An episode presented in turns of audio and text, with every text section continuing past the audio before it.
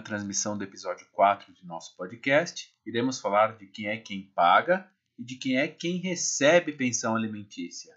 Meu nome é Denis Snichelotto, sou advogado e estaremos aqui diariamente com um novo episódio sobre o tema.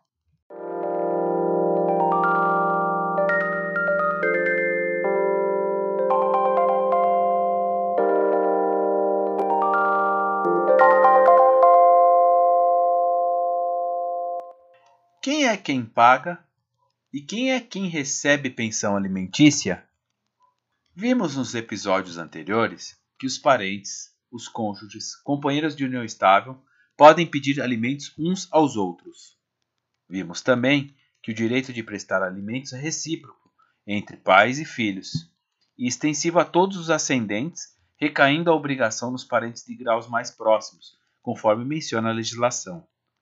Importante destacar que os bisavós, avós, pais, filhos, netos, irmãos, cônjuges, companheiros, na falta desses, podendo passar para os parentes mais remotos de até quarto grau, assim como os tios, tios avós, sobrinhos, sobrinhos netos e primos, podem arcar ou solicitar alimentos uns aos outros, devendo seguir a ordem dos parentes em grau mais próximo, excluindo-se os de grau mais remoto.